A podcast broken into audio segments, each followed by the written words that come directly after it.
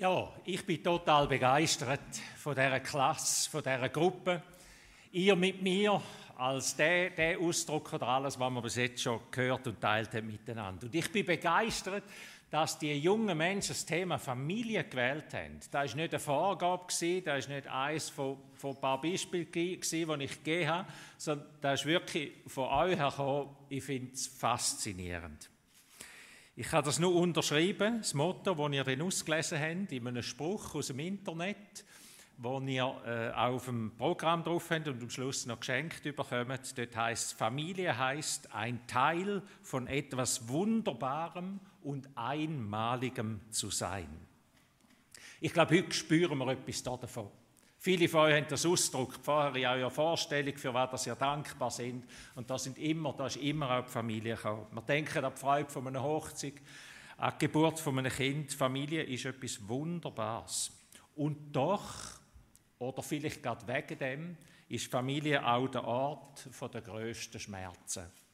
Wenn eine Familie auseinandergeht, wenn Eltern sich trennen, wenn Kinder nicht mehr mit ihren Eltern oder Großeltern verkehren, wenn man an, den Menschen, wo man eigentlich am liebsten hat, wenn man an diesen Menschen auf das Mal merkt, ich werde schuldig an ihnen. Oder wenn der Wunsch nach einer Familie, nach einer Partnerschaft, nach Kind ein Leben lang unerfüllt bleibt.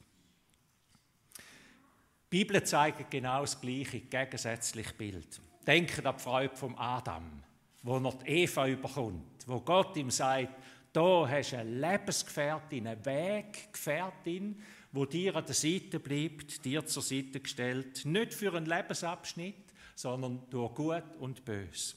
Denke an die Freude von Sarah und dem Abraham, wo schon hoch betagt sind und kein Kind bekommen haben und irgendwann kommt das Wunschkind, das ihnen die Zukunft auch ermöglichen tut.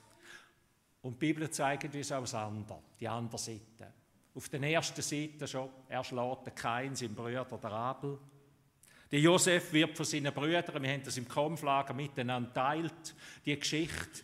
Der Josef wird von seinen Brüdern schamlos in Sklaverei verkauft, weil sie ihn nicht mehr unter sich haben wollen. Und der Jakob betrügt seinen Bruder, den Esau, und stillt ihm das ganze Erstgeburtsrecht weg. Warum ist das so? Warum ist die Familie etwas so unendlich wunderbar Schönes, so etwas Wunderbares und Geheimnisvolles, aber auf der anderen Seite auch so etwas Schwieriges und so etwas Zerbrechliches und so etwas, was so viele Tränen auslöst. Meine Antwort, weil Familien etwas unendlich Kostbares ist. Streiten Menschen über das, was ihnen kostbar ist. Und da können wir jetzt wirklich an das Geld denken oder an irgendwelche, wenn es um Macht und Ansehen geht und eben auch um Beziehungen. Familien ist eben etwas Kostbares. Wie ihr geschrieben habt, nicht nur etwas Kostbares, sondern in dem Vers, den ihr da ausgelesen habt, in dem Satz, in dem Zitat, auch etwas Wunderbares. Ich meine das wortwörtlich. Es ist etwas, ein Wunder. Eine Familie ist ein Wunder. In der Lesung aus dem Neuen Testament vorher haben wir gehört, dass die Bibel sagt, dass Familie etwas Geheimnisvolles ist, dass Ehe und Familie etwas ganz Geheimnisvolles ist. Und all die, die gut gelesen haben und sich nicht an den Normen nebengerüst denken, ja, hast du jetzt so gerade ein bisschen, he? sondern gut rausgelassen haben, dann ist jeder Anstoß, der gekommen ist, ist immer wieder gewesen, macht das, weil Jesus unter euch ist. Macht das, weil Gott der Herr ist. Der, Bezug ist immer auf Gott gewesen. Wenn, wenn, erst wenn wir das verstehen, dann verstehen wir auch, warum das, das Familie ein Stück Himmel ist, aber auch ein Stück Kampf auf dieser Welt. Weil Gott uns dazu erschaffen hat, dass wir Teil von seiner Familie sollen sein. Familie tut das Wesen von Gott abbilden auf dieser Welt. Nicht fehlerlos, nicht vollkommen, aber sie tut das Wesen von Gott abbilden auf dieser Welt. Gott selber ist eine kleine Familie. Vater, Sohn und Heiliger Geist. Und wir denken daran, Geist ist im Hebräischen ein weibliches Wort. Vater, Sohn und die Geistkraft. Darum kann die Jesaja sagen: Du Gott tröstest mich, wie eine Mutter tröstet. Oder die Bilder, die sind nicht männlich und weiblich, aber da kommt eine Familie zum Tragen. Familie ist das Wesen von Gott. Und Familie, Gott hat uns geschaffen, dass wir Teil von einer Familie sind. Denken an die bekannte Jesus-Geschichte von dem verlorenen Sohn. Ein Vater hat zwei Söhne und der eine von denen kündet seine Familienzugehörigkeit auf und verreist mit allem, was er dann noch als Mitgift überkommt. Und wo er lange Zeit später als gebrochener Mann wieder heimkommt, da heißt es, schon von weitem hat ihn der Vater gesehen, wie er gebrochen dort herzlaufen kommt und jetzt heißt endlich ist es soweit. Man hat den Eindruck, der Vater hat die ganze Zeit vor dem Haus aus gewartet und gehofft und betet, dass der Sohn wieder kommt. Und jetzt ist es endlich soweit. Er kommt aufs Haus zuzulaufen. Und dann heißt voller Liebe und Mitleid lief er seinem Sohn entgegen, schloss ihn in die Arme und küsste ihn. Ich meine, da bleibt kein Auge mehr trocken, wenn wir das lesen. Ich habe letzte Woche müssen am Grab stehen von meiner Schwiegermutter, ganz eine großartige Frau. Und wo wir das Schlusswort von ihrem selber verfassten Lebenslauf gehört haben, wo ich vorher ja auch nicht kennt habe, da ist bei mir auch kein Auge mehr trocken geblieben. Ich freue mich, bei Jesus zu sein, seine Herrlichkeit zu sehen und dabei zu sein, wenn alle Völker kommen werden und dich anbeten werden. Ihr Lieben, wir sind geschaffen dazu, ein Teil von der Familie von Gott zu sein. Da ist unsere menschliche Würde. Das macht uns zu etwas ganz Besonderem. Wir sind, Teil, wir sind geschaffen dazu, zum Teil von der Familie von Gott zu werden. Und Jesus hat den Himmel verloren, der ewige Sohn hat den Himmel verloren, um dich und mich zurückzuholen in die Familie, um dich und mich zu einem Brüder und zu einer Schwester zu machen und dich und mich zu einem Weggefährten zu machen von ihm, wo uns zurück in die Herrlichkeit führt. Darum lässt sich der christliche Glaube eigentlich am schönsten zusammenfassen mit dem Wort vom Jünger Johannes und der muss wissen, der ist mit Jesus zusammen gewesen, etwa drei Jahre lang, wenn er sagt, allen aber, die ihn aufnahmen, denen gab er Macht, Kinder Gottes zu werden. Allen, die Jesus aufnahmen, gab er Macht, Kinder Gottes zu werden. Jesus ist gekommen, um bei uns Aufnahme zu finden. Er, sein Wesen und sein Auftrag ist erst erfüllt, wenn wir ihn aufnehmen. Wer ihn aufnimmt, heißt es da, der kommt eine Macht, der kommt eine Berechtigung über. Der kommt etwas in die Hand über, wie die, die gesagt haben, ich will dann mal das Autobillett in der Hand, oder was wollen wir noch, das Flugbillett? Und das Bungee-Billett. Oder da kommst etwas über. Das steht da. Der, wo Jesus aufnimmt, der kommt etwas über. Eine Berechtigung, eine Macht, eine Vollmacht.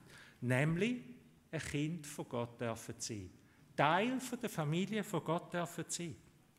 Und da ist ja kein Schleuderwahr, sondern das ist ein Recht, das ist eine Vollmacht, wo man überkommt. Und es gibt keinen anderen Weg, zu dieser Vollmacht zu kommen. Kein anderer. Du wirst Teil von etwas ganz Wunderbarem und Einmaligem. Du wirst ein Kind von Gott. Du wirst da, wo du geschaffen bist dazu und da, wo deine und meine höchste Bestimmung ist, Teil von der Familie von Gott sein. Ein Kind von Gott sein. Und als Kind darfst du beten, aber lieber Vater. Als Kind darfst du wissen, der Vater hat euch lieb. Und als Kind darfst du vertrauen, er sorgt für mich. Aus meiner Erfahrung zum Schluss sind es drei Sachen, wo ich finde, das sind die praktischen Auswirkungen, wenn ich bei Menschen sehe, was passiert, wenn sie dort herkommen und Jesus in ihr Leben aufnehmen. Eben und merken, das ist etwas Kostbares, das ist etwas ganz Besonderes. Es sind drei Sachen, die ich immer wieder sehe. Die Macht, die Berechtigung lässt sich mit drei Worten zusammenfassen: mit Sinn, mit Heilung und mit Hoffnung. Das Erste, du wirst Teil von etwas ganz Großem. Und Teil sein von etwas, da gibt Sinn. Ihr seid vielleicht Teil von einer Fußballmannschaft, Teil von einem Jugendorchester, Teil von einem Familienbetrieb. Da gibt Sinn, wenn ich merke, ich bin ein Teil und ich kann meine Gaben einbringen. Ich bin nicht einfach ein zielloses Evolutionsprojekt, Produkt, nicht einfach ein Nichts in einem unendlich dunklen Weltall. Ich bin Teil von etwas ganz Großem. Ich bin Teil von dem Gott, wo mich liebt. Ich meine, dass viele Menschen heute scheitern, weil ihr Leben keinen Sinn macht. Weil nur ein Evolutionsprodukt sein keinen Sinn macht. Da können wir viel ins Leben hineinbuttern, natürlich aber es macht wie schlussendlich keinen Sinn mehr. Das Zweite, Entschuldigung, das Zweite, was sich ändert, wenn Jesus in unser Leben hineinkommt, ist heilig. Menschen werden heil oder erfahren heilig. Wo der Vater seinen verlorenen Sohn in den Arm gedrückt hat, da sind Tränen geflossen, ich bin sicher. Das ist gar nicht anders möglich. Da sind Tränen geflossen. Da hat da haben zwei Vergebung erfahren. Da haben sich zwei Menschen tief versöhnt. Da, haben, da sind verletzte Seelen heil geworden. Da haben zwei Menschen sich versöhnt. Unsere Rebellion und unsere Rechtraberei und Rastlosigkeit, unsere tiefen Verletzungen und unsere Wunden, wo jedes von uns umtreibt, wo das Leben einfach Wunden schlägt, da ist es so. All das werden wir nicht los, ich bin zutiefst überzeugt, wir werden es nicht los durch Karrieren und Cash, wir werden es nicht los durch Sex und Selfies und wir werden es auch nicht los durch Rang und Namen. Irgendwann holen uns die Geschichten ein. Aber wir werden es los, es wird uns vergehen, die Wunde heilen, wenn Christus in unser Leben hineinkommt. Wenn wir die Erfahrung machen, dass er uns versöhnt, und dass Jesus sagt, du wirst immer wieder eine Chance haben bei mir. Ich werde immer vor dem Haus stehen und warten auf dich wie der Vater. Immer. Da, da ist heilig. Da ist Heilungskraft in dieser Welt. Und das Dritte, was sich verändert, wenn Jesus in ein Menschenleben hineinkommt, ist Hoffnung. Die Bibel beschreibt es mit dem Wort Erbe. Ein Erb kommt man rüber. Und dort in der Bibel heißt dann, wo es noch Sklaven gegeben hat zu solchen Zeiten, gibt leider heute auf dieser Welt immer noch Sklaven, heißt ein Sklave erbt nichts, aber ein Sohn und eine Tochter erbt alles. Das Erb von uns Christen ist der Himmel. Das letzte, das größte Erb von Christen ist der Himmel, die Ewigkeit, Teil vom ewigen Reich von Gott werden dürfen sein. Als Kind von Gott blieb ich ewig, ich blieb ewig mit Brüdern und Schwestern in der Herrlichkeit. Familie. Ihr habt das Thema Familie gewählt. Vielleicht habt ihr mit dem das wichtigste Thema überhaupt gewählt, wo man, wo man überhaupt ausdrücken kann, weil ihr jetzt merkt, was das auch mit, mit unserem Glauben zu tun hat und mit unserem Wesen, mit unserem, wer, wer bin ich als Mensch. Familie ist ein Geheimnis. Familie ist ein Abbild vom Wesen von Gott. Und Familie ist manchmal sehr herausfordernd, aber es ist ein großes Geheimnis. Darum würde ich euch sagen, hebt euren Familien Sorge. Hebt euren Familien Sorge, so wie ihr das jetzt ausgedrückt habt. Das ist etwas vom Größten, was ihr im Leben habt. Und ich meine, alle, die so viel graue Haare haben wie ich oder so viele Jahre auf dem Buckel oder noch mehr, die können nur sagen, jawohl. Als Jung habe ich das auch noch zu wenig gewusst. Aber je älter das ich wir, desto mehr sage ich, jawohl, hebt euren Familien Sorge. Lebt Familien auch in allen Spannungen, das ist so. Das gehört dazu, das haben wir vorher gesagt und das wissen wir. Und denken daran, wir sind erschaffen zum Teil von der Familie von Gott zu sein. Gehörst du schon zur Gottes Familie? Bist du ein Gottes Kind? Hast du Jesus als Brüder und Herr aufgenommen in dein Leben? Ganz ehrlich, es gibt nichts Schöneres auf dieser Welt. Darum bin ich Pfarrer, darum bin ich fröhlich Christ, darum finde ich Konfundi etwas vom Allerschönsten, was man machen kann im Leben. Zum anderen Menschen die Freude, die Kraft, die Hoffnung, den Sinn weiterzugeben. Ich wünsche euch ganz ein fröhliches, glückliches Leben ich bete dafür, ich lebe dafür, dass ihr glückliche Menschen wäret. Amen.